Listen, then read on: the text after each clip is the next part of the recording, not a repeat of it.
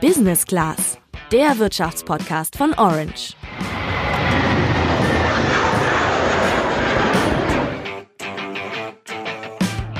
Es geht nicht mehr nur um das eigene kleine Vorgärtchen. Es geht in dieser Wahl um mehr um viel, viel mehr. Das war Katharina Barley, die bald die Chance hat, als Europaspitzenkandidatin der SPD ins Europaparlament einzuziehen.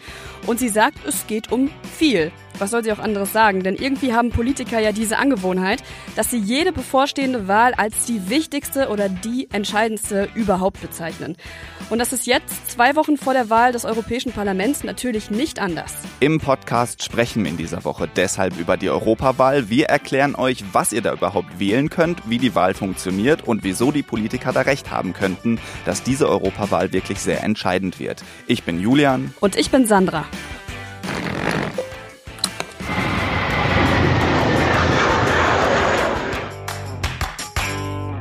Bevor wir heute zum eigentlichen Thema kommen, sollte vielleicht mal erwähnt werden, dass ihr hier gerade bereits die 50. Folge Business Class hört.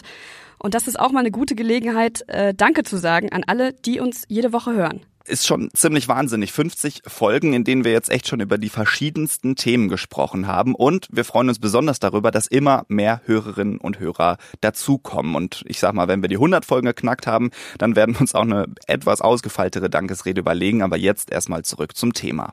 Liebe Freunde, es geht um viel. Es geht um die Frage, ob wir dieses Europa jetzt in eine nächste Phase führen können. Und wenn ich das, liebe Freunde, euch nochmal vergegenwärtigen darf, dann geht es in dieser Europawahl natürlich um das Verteidigen dieses Europa gegenüber den Nationalisten und Extremisten in ganz Europa. Ja, Manfred Weber war das und wie wir auch im Intro bei Katharina Barley gehört haben, hängt für beide ziemlich viel an der nächsten Europawahl.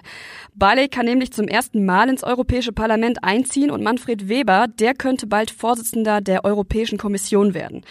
Aber wir gehen jetzt erstmal einen Schritt zurück und erklären euch, wen oder was ihr da am 26. Mai überhaupt wählen könnt. Wenn ihr am Wahltag 18 Jahre alt seid, dann dürft ihr das Europäische Parlament wählen, in dem aktuell 751 Abgeordnete aus allen 28 EU-Staaten sitzen.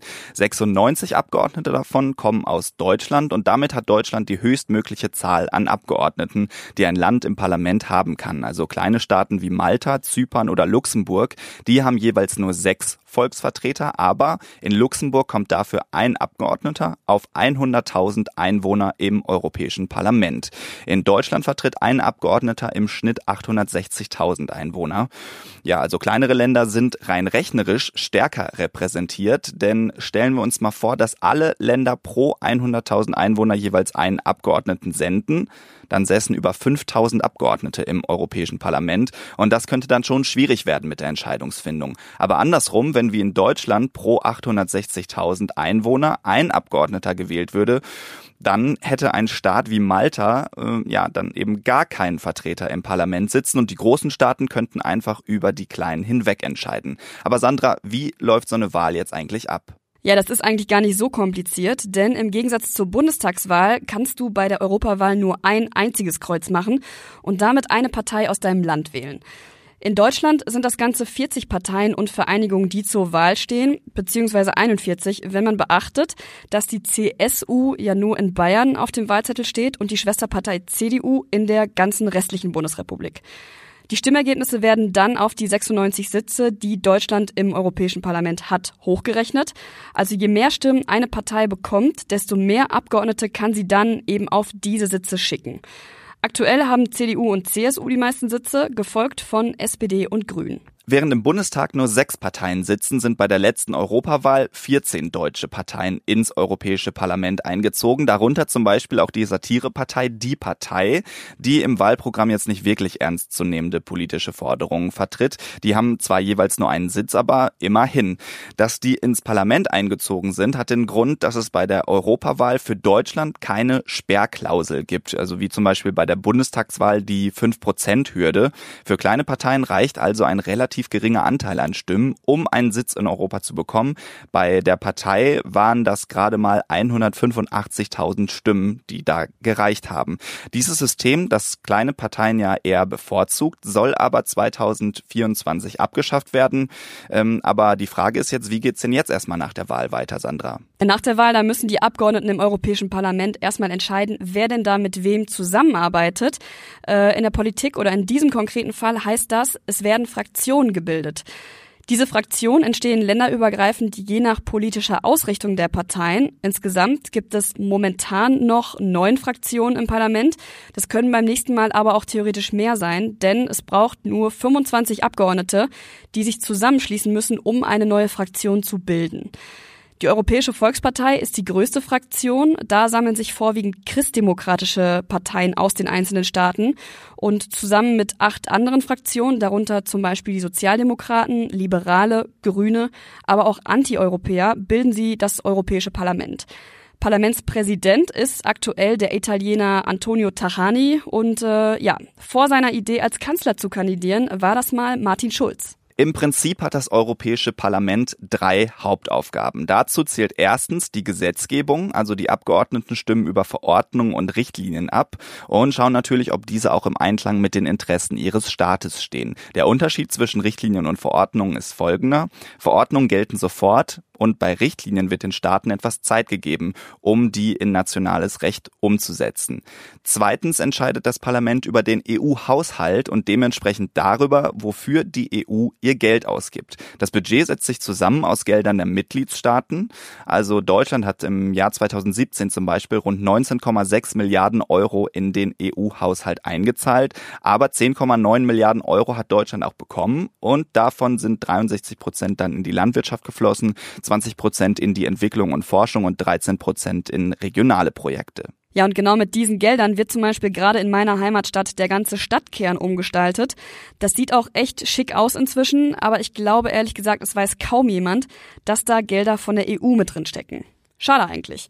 Aber zurück zum Parlament. Über Gesetzgebung und Haushalt waltet das Europaparlament zusammen mit dem Ministerrat, der sich zusammensetzt aus den jeweiligen Fachministern der Staaten. Außerdem wählen die Abgeordneten des Europaparlaments die Europäische Kommission und die ist ja sowas wie die Regierung der EU wo wir dann jetzt auch bei der dritten Aufgabe wären. Ganz genau, denn so wie die Bundesregierung in Deutschland Gesetze erlässt, macht das auch die Europäische Kommission. In Deutschland müssen die Gesetze ja dann noch durch den Bundestag und den Bundesrat in der Europäischen Union müssen das Parlament und der Ministerrat ihre Zustimmung zu den Gesetzen geben. Die Kommission sorgt dann anschließend dafür, dass die Gesetze in den Mitgliedstaaten auch umgesetzt werden. An der Spitze der Kommission steht der Kommissionspräsident. Aktuell ist das der Luxemburger Jean-Claude Juncker und seine Position ist in etwa die des Regierungschefs der EU, also das, was bei uns in Deutschland unsere Bundeskanzlerin ist. Wenn dann bald ein neuer Kommissionspräsident gewählt wird, dann wird auch ein Deutscher zur Wahl stehen, nämlich Manfred Weber, den ihr eben im O-Ton schon gehört habt. Und der hat gar nicht mal so schlechte Chancen. Immerhin hat er mit der Europäischen Volkspartei die größte Fraktion im Europäischen Parlament hinter sich stehen.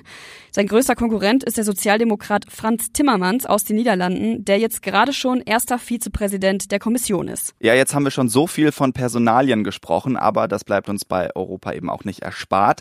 Der Vollständigkeit halber muss man jetzt noch den Europäischen Rat erwähnen. In dem sitzen die 28 Regierungschefs der Staaten plus Ratspräsident Donald Tusk und dem Kommissionspräsidenten. Wenn ihr in den Nachrichten was von EU-Gipfeltreffen hört, dann könnt ihr davon ausgehen, dass der Europäische Rat wieder zusammengekommen ist. Das ist dann eben die höchste Ebene der EU und da besprechen die Staats- und Regierungschefs den politischen Kurs der EU. Ja, ich weiß, es waren jetzt sehr, sehr viele Informationen, aber das lässt sich auch einfach nicht vermeiden, wenn man die Europäische Union erklären möchte. Deshalb jetzt nochmal langsam, wir fassen noch einmal für dich zusammen. Am 26. Mai kannst du mit einem Kreuz eine Partei in deinem Land wählen. Deutschland hat 96 Sitze im Europäischen Parlament und je nachdem, wie viele Stimmen die Parteien bekommen, dürfen sie dann Abgeordnete auf diese Sitze schicken. Nach der Wahl teilen sich die Abgeordneten in Fraktionen ein und wählen einen neuen Kommissionspräsidenten. Die Kommission ist sozusagen die Regierung der EU und setzt sich eben aus diesem Präsidenten und darüber hinaus aus 28 Kommissaren zusammen, jeweils einer pro Mitgliedstaat. Will die Kommission ein Gesetz erlassen, dann braucht sie dafür die Zustimmung von Parlament und Ministerrat. Der Ministerrat besteht aus den jeweiligen Fachministern der Mitgliedstaaten. Geht es in einem Gesetz zum Beispiel um Verkehr oder Mobilität, dann wird automatisch unser Verkehrsminister Andreas Scheuer Mitglied dieses Ministerrats. Kommission, Ministerrat und Parlament kümmern sich also um die Gesetze. Über ihnen steht nur noch der Europäische Rat, der sich aus den Staats- und Regierungschefs zusammensetzt, die darüber bestimmen, welche Politik die EU denn machen soll. So, ich habe jetzt genug geredet. Julian, erklär du doch mal bitte, zu was es die EU in den letzten Jahren überhaupt so gebracht hat. Da muss man sagen, das ist eigentlich ziemlich viel. Der Vorwurf lautet ja häufig, dass die EU zu weit weg ist oder dass einen irgendwie alles gar nicht betrifft, was sie da machen. Aber da muss man einfach sagen, das stimmt nicht. Denn was die EU tut, das betrifft uns alle ganz direkt. Nur häufig wissen wir das nicht, dass wir das der EU zu verdanken haben. In der letzten Woche zum Beispiel, da haben wir ja erst über Online-Shopping gesprochen und auch da hat die EU nämlich ihre Hände im Spiel, die dort die Verbraucherrechte verschärft hat. Eine EU-Vorschrift macht zum Beispiel möglich, dass du online bestellte Produkte innerhalb von 14 Tagen ohne Angabe von Gründen zurückgeben kannst. Und darüber hinaus gilt beim Online-Shopping genau wie beim Shoppen im echten Leben, dass Produkte dank der EU günstiger sind. Grund dafür ist nämlich, dass Händler wegen des freien Binnenmarkts in der EU keinen Zoll auf ihre Waren zahlen und ihre Produkte daher günstiger anbieten können. Dass wir jederzeit problemlos in andere europäische Länder im Schengen-Raum reisen können, das dürfte ja inzwischen jeder von uns wissen. Und ich denke auch, dass inzwischen jeder von uns begriffen hat, dass das einer der größten Vorteile ist, die uns die EU bietet. Wenn wir aber dann vor Ort im Urlaub oder zum Beispiel zum Studium in anderen Ländern sind, dann gibt es noch eine Menge weiterer Vorteile und da kommen wir zu meinem persönlichen Highlight, denn es gibt keine Roaming-Gebühren mehr.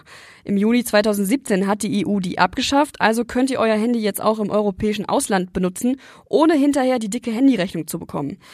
Wollt ihr euch vor Ort zum Beispiel noch ein Auto mieten, dann braucht ihr inzwischen auch keinen internationalen Führerschein mehr, da reicht der nationale. Und sollte euch im Urlaub etwas passieren, dann habt ihr die gleichen Versorgungsrechte wie die Einwohner des Landes, das ihr besucht. Ja, und das sind jetzt nur wenige Beispiele aus einer Unmenge von Beispielen, was die EU alles tut.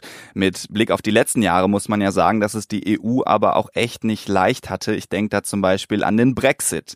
Die Briten nehmen jetzt übrigens aber erstmal an der Europawahl teil und es werden auch wieder britische Abgeordnete nach Brüssel und Straßburg geschickt. Und wenn der Brexit dann, wann auch immer, kommt, dann ist es wahrscheinlich, dass die frei werdenden Sitze im Europäischen Parlament mit Abgeordneten aus anderen Staaten besetzt werden. Ja, der Brexit hat, glaube ich, auch ganz gut gezeigt, wie schwierig es ist, aus diesem Großprojekt EU auszusteigen und wie viele Probleme und Nachteile es mit sich bringt, wenn man dann auf einmal nicht mehr dabei sein will.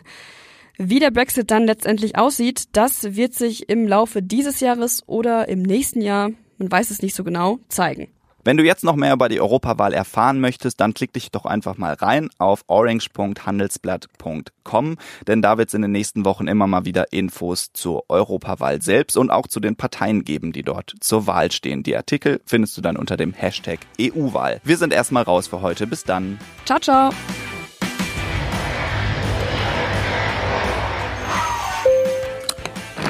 Business Class, der Wirtschaftspodcast von Orange.